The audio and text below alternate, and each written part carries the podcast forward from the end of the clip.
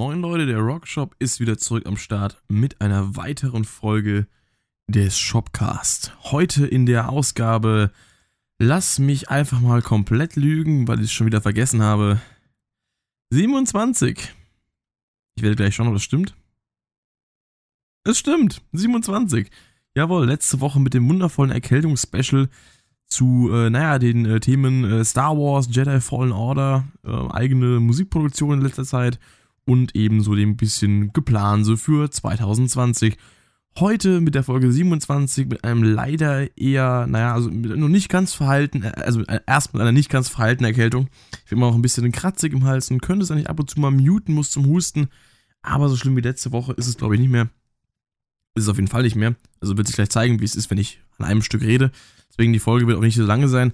Nehme ich mal an, zumal ich auch eigentlich nur ein Thema habe für heute. Nämlich, ihr werdet es mitbekommen haben, wenn ihr musikalisch engagiert seid, beziehungsweise interessiert seid und euch informiert, oder auch einfach, wenn ihr euren Lieblingsmusikern auf Social Media folgt und mitbekommen habt, was äh, die letzten Tage so durch die Medien ging, was passiert ist. Ich habe es durch einen guten Dave erfahren, ja. Äh, Grüße gehen raus an der Stelle, falls du das hörst. Ähm, ja, Neil Peart, Drummer von Rush, Drummer und äh, Lyriker von Rush und eigentlich ähm, großes Mastermind hinter vielem, was Rush gemacht haben, ist leider am 7. Januar 2020 nach einem, ich glaube, dreieinhalb Jahre langen Kampf gegen äh, Gehirnkrebs ähm, ja, verstorben.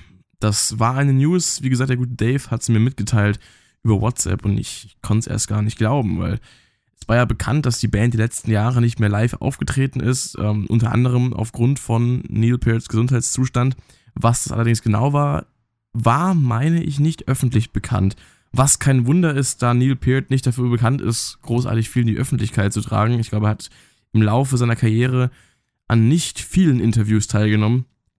Und ähm, das sagt, denke ich, einiges äh, über, über ihn aus. Und ja, wie gesagt, ähm, ich meine, seine Krankheit war nicht bekannt öffentlich, oder zumindest mal nicht die genauen Ausmaße.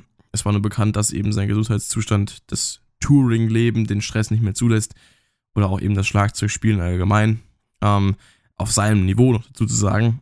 Und äh, ja, jetzt äh, ist leider die schreckliche News ähm, veröffentlicht worden, dass er eben nicht mehr unter uns weilt. Und das hat mich tatsächlich, wenn ich mal so drüber nachdenke, erstaunlich hart getroffen, da ich Rush noch nicht sehr lange höre, jetzt erst seit gut drei Jahren, so wirklich, wenn überhaupt, ja, noch knapp drei Jahre sind es. Und ähm, ich bei weitem nicht die ganze Diskografie der Band äh, durchforstet habe. Ähm, mir fehlen noch einige, einige Alben, nicht nur meiner Sammlung von CDs. Ich habe jetzt die fünf Alben, die ich besitze, hier liegen. Und ich weiß nicht, wie viele es insgesamt gibt. Ich schätze zwischen 15 und 20 irgendwas, wenn ich mal so den Überblick, ähm, naja, mir ins Gedächtnis rufe. Aber ich, ich glaube, es sind, naja, ich glaube, es sind nicht 20, sind, es sind 15. Ich möchte es nicht nachschauen, ich muss kurz erstmal schon husten. Äh, Entschuldigung. Ähm, ich habe jetzt nicht genau einen Überblick, ich möchte jetzt eigentlich unbedingt raussuchen. Es soll ja nicht darum gehen, wie viele Alben die veröffentlicht haben. Es soll eher darum gehen, ähm, was äh, ich mit den wenigen Alben, die ich gehört habe, verbinde und ähm, wieso ich vor allem von Neil Peart, ähm, naja, ähm, dahinscheiden so äh, getroffen war. Denn, wie gesagt, ich hatte zu Rush früher nie eine große Verbindung. Ich kannte den Namen, also früher heißt vor 2016, 17. Ähm, ich habe den Namen immer so irgendwie gekannt, unter anderem durch, naja, ich sag mal, Interviews oder eben auch äh, so Doku-Filme von, von Dream Theater, die es ja gibt äh, wo eben Rush immer als Einfluss genannt wurde. Und Dream Theater höre ich ja auch erst seit 2000, lass mich lügen, 15, 16. Irgendwie sowas. Und ja, da, da habe ich eben ein bisschen was von Rush mitbekommen, zumindest mal so den Namen. Aber genaue Musik, keine Ahnung. Habe ich nie gehört. Weil meine Eltern sind nicht großartig äh, in dem Sinne Musik begeistert oder, oder auch nicht musikalisch tätig, dass, dass, dass sie jetzt Rush als Einflüsse noch von früher kennen würden. Äh, deswegen hatte ich da nie die Verbindung dazu. Und äh, mit so vielen Prog-Leuten hatte ich zu dem Zeitpunkt auch noch nichts zu tun damals, dass ich jetzt Rush schon durch die kennen würde. Und ich glaube, wenn man in den Kreisen nicht so drin ist, dann kommt man auch heutzutage nicht mehr so leicht an Rush ran. Also, dass man sie mitbekommt, meine ich.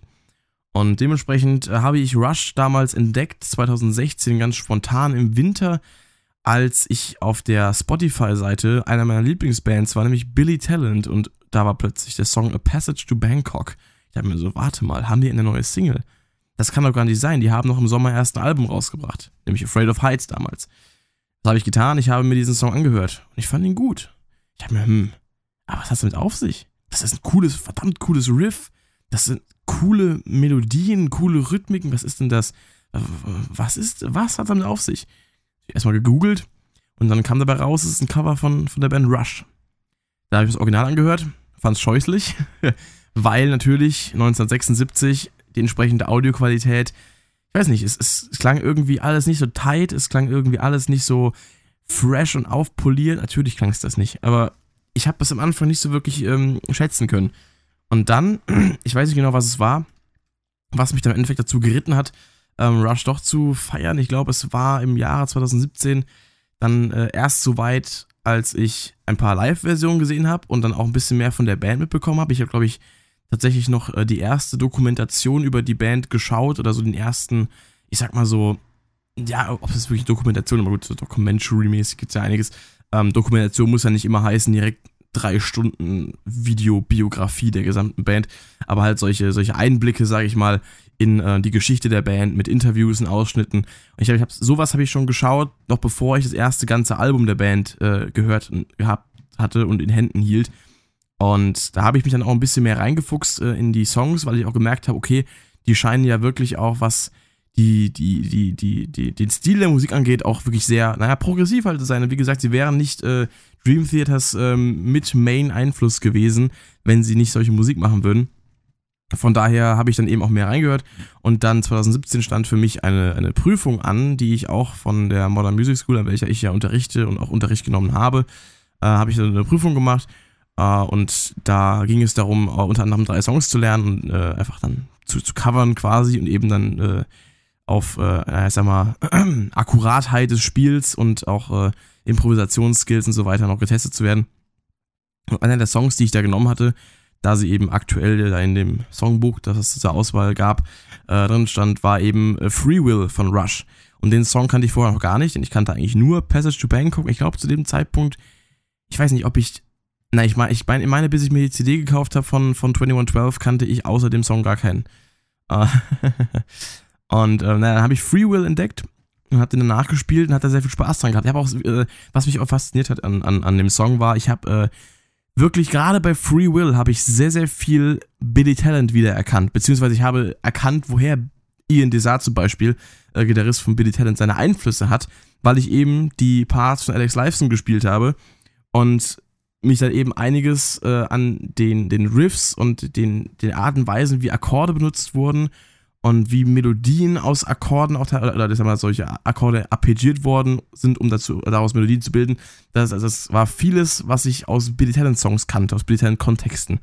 Und ähm, da habe ich mich natürlich sehr schon einfinden können und äh, habe da auch eine Menge Spaß dran gehabt. Und das war auch wieder so ein Punkt, wo ich dann äh, erneut Lust bekommen habe, mich bei Rush ein bisschen mehr reinzuhören, tatsächlich durch Billy Talent. Das ist witzig. Wahrscheinlich werden einige jetzt sagen, wie kannst du äh, so eine Band äh, wie Billy Talent jetzt irgendwie äh, hier mit Rush äh, auf eine Stufe stellen? Tue ich gar nicht. Ich meine einfach nur, dass ich durch Billy Talent äh, auf Rush gekommen bin. So.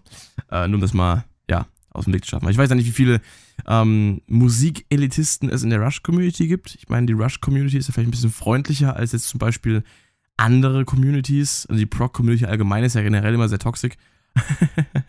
Habe ich so aus Erfahrung äh, gelernt. Kurz husten. Ich bin da so in einer Prog-Rock-Gruppe auf Facebook und die schießt doch teilweise schon sehr, sehr krass gegen alles und jeden. Also von daher, hm, weiß ja nicht, wie es da mit den Rush-Fans aussieht, wie, ähm, ich sag mal, wie, äh, ja, open-minded die sind, wenn es darum geht, andere Musik in ihr Leben zu lassen. Denn Billy Talent ist ja nun wahrlich kein Prog. Und ich kann mir vorstellen, wenn ich jetzt hier darüber erzähle, ähm, dass ich durch Billy Talent äh, darauf gekommen bin, dass da einige Rush-Fans sagen würden, ah, was für Billy Talent, Alter. Aber okay.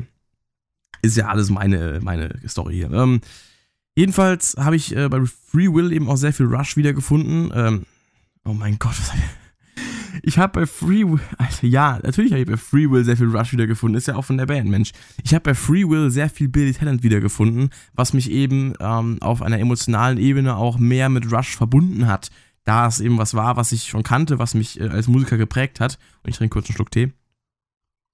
Mm. Lecker, lecker. Ähm. was war das? Ist das Kokoscreme oder sowas? Äh, ähm, wo war ich stehen geblieben?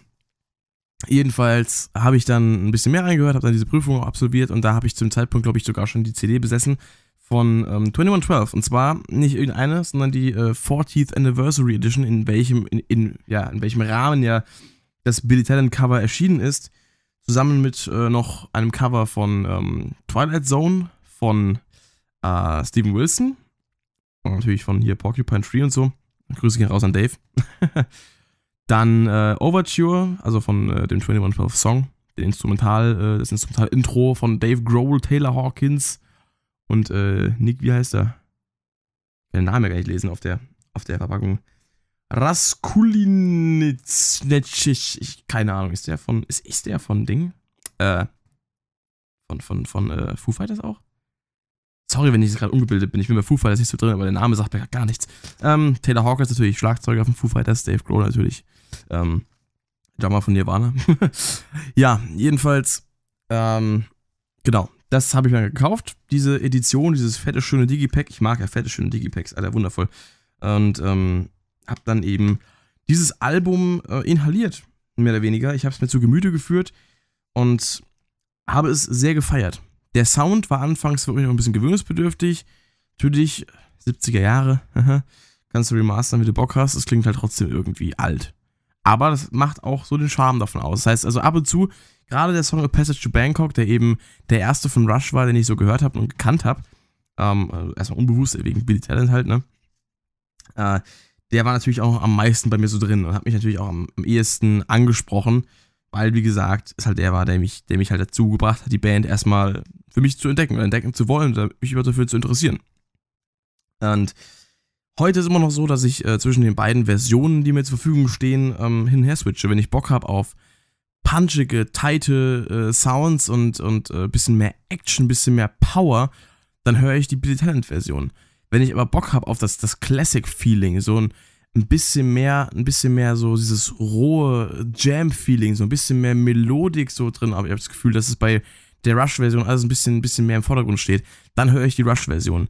Und natürlich im Kontext des Albums, wenn ich das Album durchlaufen lasse, höre ich logischerweise auch die Rush-Version. Und ähm, ja, beide Versionen haben ihre Reize.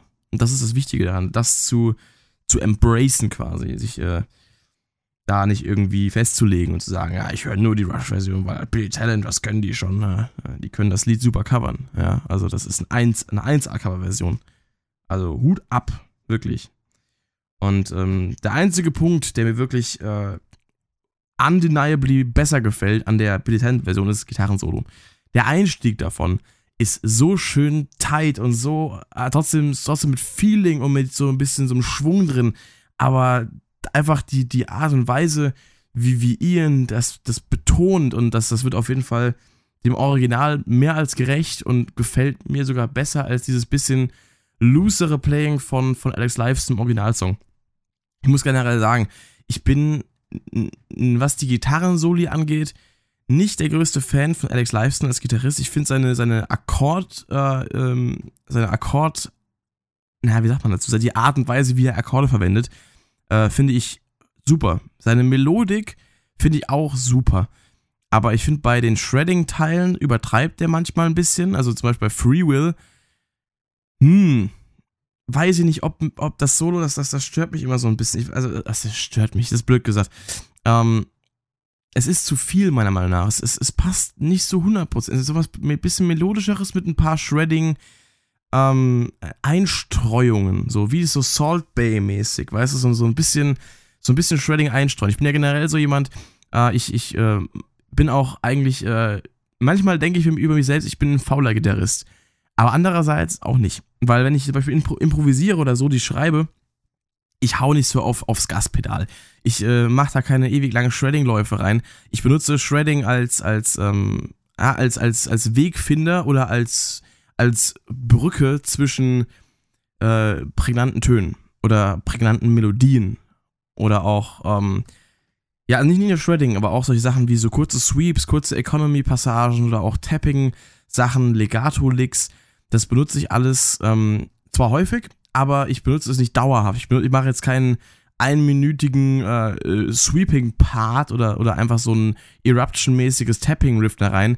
Ich, ich streue das ein, ganz gezielt. Und das fehlt mir bei Alex Lifeson so ein bisschen klar. Ich, ich will jetzt gar nicht, dass er da irgendwie rumsweept äh, und rumballert wie der letzte Tosin Abasi. Aber ja, ich, ich finde tatsächlich, dass es bei dem Solo von Free Will zumindest, so wie ich das im Kopf habe, klar, ich, ich nenne jetzt gerade ein Solo als Beispiel. Ein Solo aus einer Diskografie von mindestens 150 Songs, wenn nicht sogar noch mehr. Und ähm, ja, natürlich ist das jetzt keine, ähm, ich sag mal, kein, keine repräsentative äh, Kritik für seinen ganzen, oder kein, kein repräsentativer Kritikpunkt oder kein, keine, ähm, kein repräsentative Solo für sein, für sein komplettes Spektrum an, an Musik, was er gemacht hat, ja, oder auch Solo, die er gespielt hat. Will ich gar nicht sagen, aber an dem Solo mache ich es so ein bisschen fest und das Passage to Bangkok Solo ist in, im Sinne der Melodik schon besser, aber die Art und Weise, wie er spielt, er ist irgendwie sehr, sehr locker über den Beat unterwegs und er ist nicht so, nicht so, so, so ähm, rhythmisch gefestigt, habe ich manchmal das Gefühl, wenn er, wenn er, wenn er Solo spielt. Das klingt alles so ein bisschen improvisiert und ganz, ganz locker. So, als äh, wäre da sehr viel, äh, weiß nicht, äh, sehr, sehr beruhigende Kräuter im Spiel gewesen. Also gut, bei der Song geht es ja darum. hm. Keine Ahnung. Das sollte gar keine Kritik sein. Eigentlich geht es auch gar nicht um Alex Lifeson gerade, sondern eigentlich geht es um Neil Peart. Ähm, und gerade bei Passage to Bangkok, auch gerade im Solo-Teil, ich habe bisher immer noch nicht äh, die Taktzeiten mal rausgefriemelt, aber ich finde die Rhythmik so geil, wie die sich verschiebt. Der Beat ist eigentlich relativ stable und auch nicht großartig durchgefuchst und, und, und, und auskompliziert. Ausgefuchst, durchkompliziert eigentlich. Ja, scheiß drauf. Ähm, aber er ist so geil. Dieses relativ, äh, dieses relativ konstante, durchgehende, aber dann mit diesen leichten Verschiebungen in der, in der On-Off-Beat, ähm, ja, Hinsicht so, also was eben dann auf dem On, was auf dem Off-Beat ist, beziehungsweise wie sich das durch die hier und da mal fehlende Taktzeit äh, verschiebt. Mal ganz kurz husten. Ach, Entschuldigung. Und ähm, ja, das finde ich total geil. Und natürlich auch solche Parts dann wie ähm, das äh, Outro äh, zum Beispiel von äh, Tom Sawyer. Das ist ja auch ein Song, den ich erst ein bisschen später entdeckt habe. Und das ist eigentlich witzig. Das ist eigentlich witzig, weil das ist eigentlich der Song überhaupt von Rush. Und ich finde ihn auch geil. Und ähm, enjoy den auch sehr. Und äh, natürlich auch gerade, wie gesagt, die Drums sind da auch sehr, sehr geil. Oder auch auf dem, dem äh, Album, äh, dem, dem Farewell to Kings Album, was dann das nächste ist, was ich hier in Händen halten kann, nämlich auch in der 40th Anniversary Edition.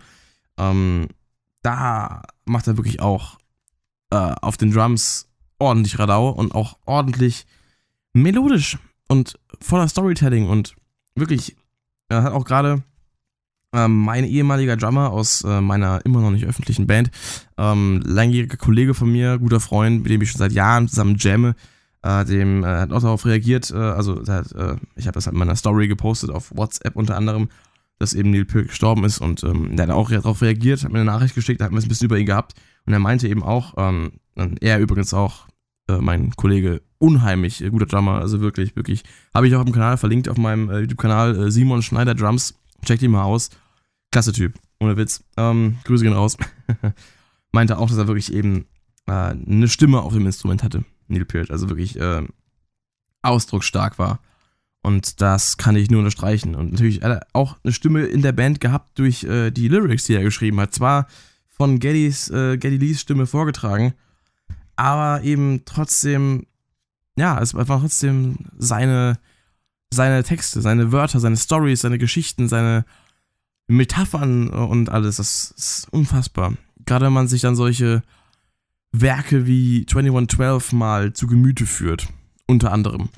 Oder auch diverse andere, die es noch gibt. Ich kenne jetzt, wie gesagt, nicht alles von Rush, aber das ist mal so eins, was ich wirklich ähm, gut kenne, 2112, und auch sagen kann, dass es von, von der Welt, die da geschaffen wird, und dieses, dieses Storytelling, einfach dieses, ähm, genauso wie bei The Astonishing von Dream Theater, bloß das halt The Astonishing quasi äh, 2112 ist bloß als ganzes Album. als Doppelalbum. Ähm, Sowas halt. Das ist schon krass, das muss man erstmal können. Und ähm, auch die, also die Menge an, an, äh, an Dingen, die Neil Peart gemacht hat äh, in der Band. Allein jetzt hier in dem, also, also, also im Sinne von Schlagzeugspielen meine ich jetzt. Also die, die, die, man, wenn man mal also die Bilder von seinem Set sieht, oder von seinem Drumset, ähm, da wird dir ja schlecht bei. Wenn du dann denkst, dass das aufgebaut und alles mikrofoniert werden muss. und was hier allein schon bei Farewell to Kings drin steht, äh, Drums, Orchestra Bells, Tubular Bells, Temple Blocks, Cowbells, Wind Chimes, Bell Tree, Triangle, Vibra Slap und was da noch alles dabei ist. Ähm, und wie er vor allem auch seinen, seinen Stil und sein, äh, sein, sein Set auch über die Jahre angepasst hat, als dann eben auch in den, den 80ern. Das war, glaube ich, ich glaube, gestern war es auf Instagram in der Story von äh, Danko Jones. Ähm, stand drin, if you're listening to Rush today, listen to 80s Rush. Und äh, das äh, fand ich einen coolen Vorschlag, werde ich nachher noch machen. Ähm, vor allem, weil ich mich mit 80s Rush, glaube ich, mit am schlechtesten auskenne. Ähm, am ehesten kenne ich dann noch das 70s Rush und äh, also mit Anfangs 80s Rush und eben dann das 2000, naja, 2000er Rush, so ein bisschen. Ähm, mit äh, vor allem Vapor Trails und äh, eben Clockwork Angels. Letzteres habe ich auch als CD hier liegen. Äh, Vapor Trails muss ich mir noch besorgen. Ist auch ein sehr, sehr geiles Album. Feiere ich sogar mit am meisten, sogar abgesehen von 2112. Aber äh, 80s Rush, da wie eben auch diese naja, so ein bisschen, ja, dieses Anschmiegen an, an, an Pop gekommen ist und dann auch natürlich durch Neil Pearts äh, Instrumentation so ein bisschen, naja, wie er sich da angepasst hat, eben mit dann äh, Samples und elektrischen äh, Sachen, Drums und Pads und so weiter und das äh, findet man natürlich auch in seinen, in seinen Drum-Solis wieder, die er eben dann noch äh, in seinem späteren Verlauf seiner Karriere gespielt hat. Und natürlich das ganz Bekannte äh, aus Frankfurt, habe ich die Tage jetzt auch wieder gesehen. Unfassbar, ähm, was der Mann da abfeuert. Auch mit, mit dann eben E-Drums und, und, und irgendwelchen Pads mit äh, so, ja, nicht Synthes, aber halt solchen Samples drauf und äh, mit Melodien dabei und, und die Kombination aus Melodie und Rhythmik und dann noch mit Taktzeiten und Geschrubbe und Geballer und ach, weiß der Geier was alles. Wirklich unfassbar beeindruckend. Wer das nicht kennt, Neil Peart Drum Solo live in Frankfurt, unbedingt anschauen. Ganz, ganz große Empfehlung. So, kurz abgehustet. Da bin ich wieder kurz einen Tee. Mm. Lecker. Ähm, ja, wie gesagt, also Farewell to Kings, auch geiles Album.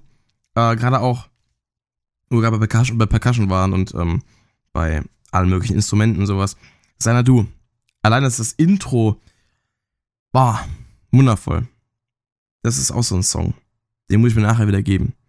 Und auch natürlich äh, Cover von, von äh, Dream Theater auf dem Album mit dabei äh, das war auch der Punkt, wo ich dann äh, drauf gekommen bin, dass wir noch, noch ein, äh direkt 2017, noch ein ähm, 40th Anniversary Album raushauen, als dann nämlich Dream Theater gepostet haben, dass äh, sie einen Song aufkommen werden, nämlich Seiner Du.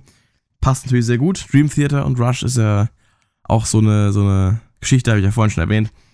Und ähm, das ist total geil. Ich muss nachher, ich habe gerade so Bock, Rush zu hören. ist der Hammer.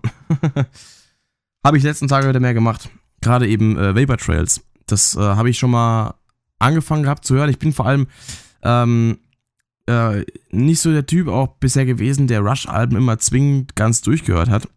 Äh, eher so die einzelnen Songs rausgepickt hat. Also 2112 und Farewell to Kings sind, glaube ich, die, die einzigen beiden Alben, die ich wirklich mehrere Male fertig gehört habe. Also komplett. Also wirklich mehrere Male, sind eigentlich fast jedes Mal, wenn ich es anmache. Äh, Clockwork Angels auch schon mal. Ich habe eigentlich jedes Album, was ich besitze. Ja, das kommt aber gleich noch schon mal durchgehört. Aber in den meisten Fällen, wenn ich es dann nochmal aufgreife, dann ähm, höre ich sie meistens nicht ganz durch. Das ist zum Beispiel jetzt auch bei äh, Permanent Waves, so das nächste, was ich hier liegen habe. Das eben hauptsächlich äh, bekannt gewesen, also für mich bekannt gewesen durch eben Free Will, wie gesagt, die Prüfung. Hilfe. Da war irgendwie noch eine andere CD mit drin, die gerade ausgefallen ist, als ich aufgemacht habe. ja, aber auch eben äh, Spirit of Radio oder Jacob's Ladder. Das ist auch so ein Song, den finde ich total geil. Die Rhythmik ist da auch wieder so mega cool. Oder die Taktzeiten, das Abgefuckte so ein bisschen. Das ist äh, einfach nur schön. Also, das ist, äh, ja, mag ich sehr, sehr gerne. Da muss ich mal ein bisschen mehr reinhören. Das Album. Ja. Und das ist natürlich auch, ja, 1980, also quasi Anfangs 80s Rush. Und, ähm, das ist auch sehr cool. Dann natürlich direkt danach Moving Pictures. Habe ich natürlich hier 81. Ja, Moving Pictures darf eigentlich in keiner äh, Rock-Sammlung fehlen oder auch in keiner, vor allem in keiner Prog-Rock-Sammlung. Natürlich hier dann solche Songs äh, wie Tom Sawyer, aber auch Red Barchetta, den ich sehr geil finde. Also ohne Witz, Red Barchetta ist eigentlich mit einer meiner Lieblingssongs, abgesehen von den ganz, ganz bekannten.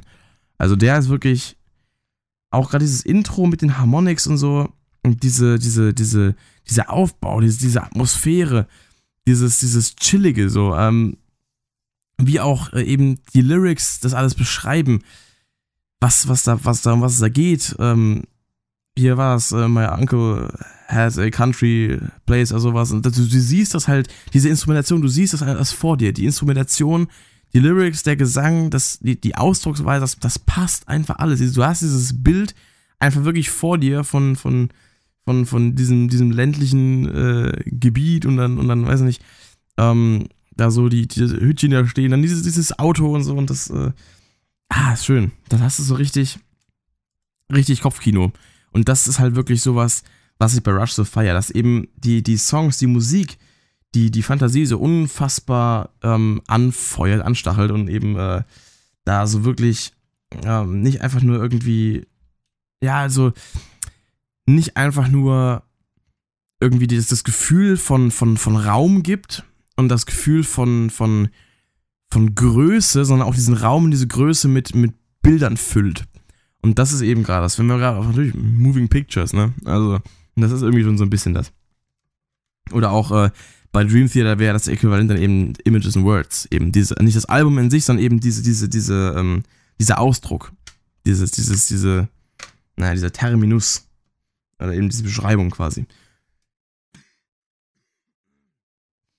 Weil du eben durch die Words und eben die Musik auch wirklich Images irgendwie vom inneren Auge hast. Und wenn solche Sachen, ähm, wenn eine Band sowas schafft, dann ist es immer ein riesen musikalisches Achievement. Und das machen sie auf jeden Fall sehr, sehr gut. Dann YYZ hat mich tatsächlich immer so halbwegs nur interessiert. Und das habe ich auch mal irgendwann gelesen, dass es wohl ähm, um einen Flughafen geht. Äh, und eben dann diese ganzen verschiedenen sagen wir, Nationalitäten, Einflüsse, die da aufeinander prallen, in diesem Song so ein bisschen dargelegt sind, äh, musikalisch. Und YYZ ist wohl auch irgendwie ein Begriff oder so eine Abkürzung, die irgendwie von einem Flughafen kommt, von einem bestimmten, ich weiß gar nicht genau. Äh, habe ich mal gelesen oder gehört, in irgendeinem Interview muss es gewesen sein. War das nicht sogar ein Interview mit Neil Peart, irgendeines der, der wenigen?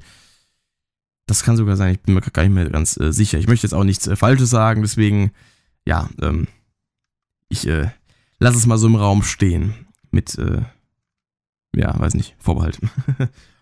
Dann ähm, Limelight. Auch einer meiner absoluten Lieblingssongs. Nicht nur auf dem Album, sondern allgemein. Ich finde das, ah, ich weiß nicht, die, die äh, Taktzeiten, die Rhythmik in der Strophe ist total geil. Ähm, Finde ich mega, habe ich auch schon nachgespielt, macht mir unheimlich viel Spaß, auch wenn der Song an sich von, von den Riffs her eher simpel ist. Aber ähm, die Rhythmik macht es einfach aus. Ich finde, die hat irgendwie so viel Pep dahinter und, und macht so gute Laune auch. Äh, genau bei Free Will, gleiches Spiel. Bloß, dass hier die Rhythmik nochmal irgendwie geiler ist. Und das ist mega. Es ist einfach so, so, so total, total geil. Ich weiß nicht, wie ich es ausdrücken soll. Es ist einfach nur schön.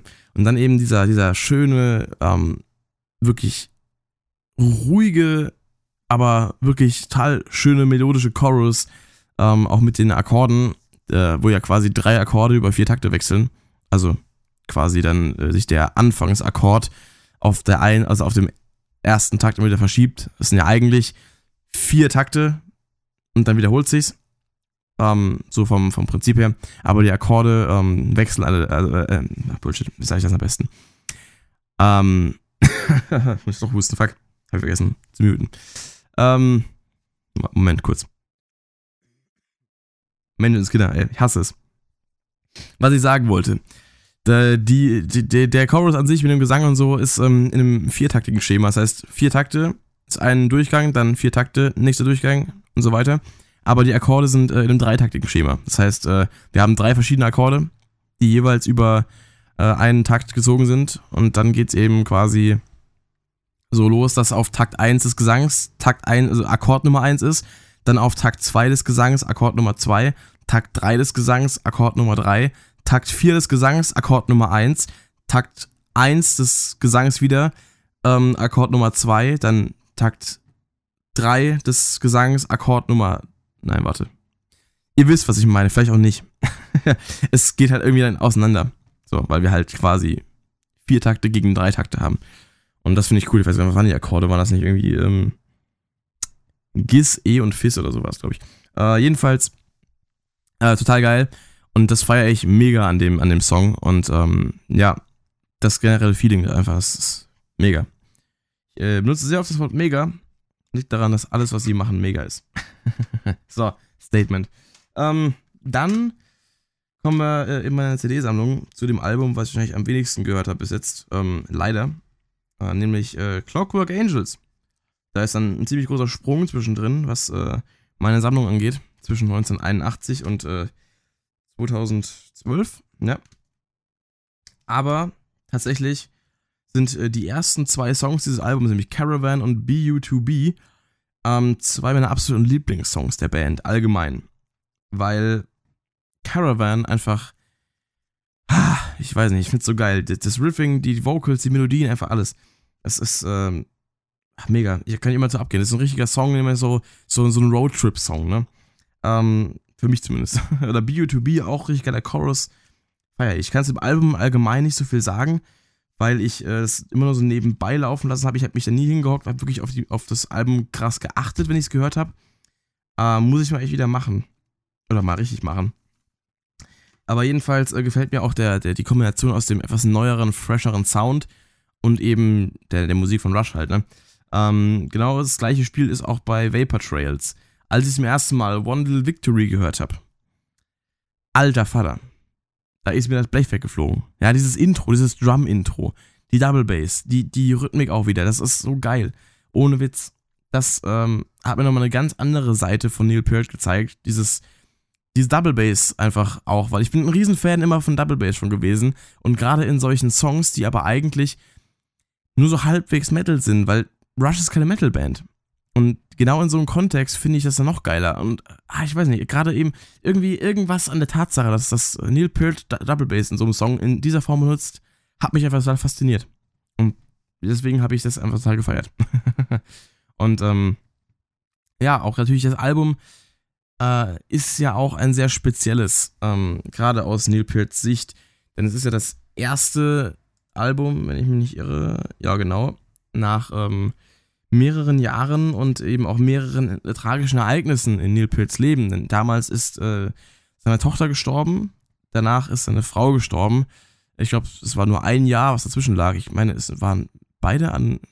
Seine Frau ist, glaube ich, an Krebs gestorben, seine Tochter weiß ich gar nicht, ist sie auch an Krebs gestorben oder ist die an einem Unfall? Das weiß ich jetzt gar nicht mehr. Sorry, ich will jetzt, ich will jetzt auch nicht Falsches sagen, deswegen, äh, ich sag mal, die beiden sind auf jeden Fall verstorben. Und äh, das war für Neil Peart natürlich äh, ein, ein, eine undenkbar schwere Zeit. Und dann hat er ja mit seinem Motorrad äh, eine Tour gemacht durch Nordamerika in dem Sinne. Hat dann auch äh, das Buch Ghost Rider, meine ich, heißt es geschrieben, wie auch der Song auf dem Album. Und äh, das Buch müsste ich mir eigentlich mal zulegen. Ähm, jedenfalls, das Album ist halt dadurch alleine von der, von der Bedeutung, gerade der Song Ghost Rider ist halt auch äh, krass. Also ich finde den total geil. Den habe ich jetzt gerade äh, wieder die Tage für mich entdeckt, habe auch auf meiner Instagram-Seite, wenn ihr es nicht gesehen habt, kann ich mal darauf verweisen, habe ich da so ein kleines äh, Jam-Cover von gemacht, halbwegs, ein bisschen Improvisation drüber. Und der Song ist schon mega cool.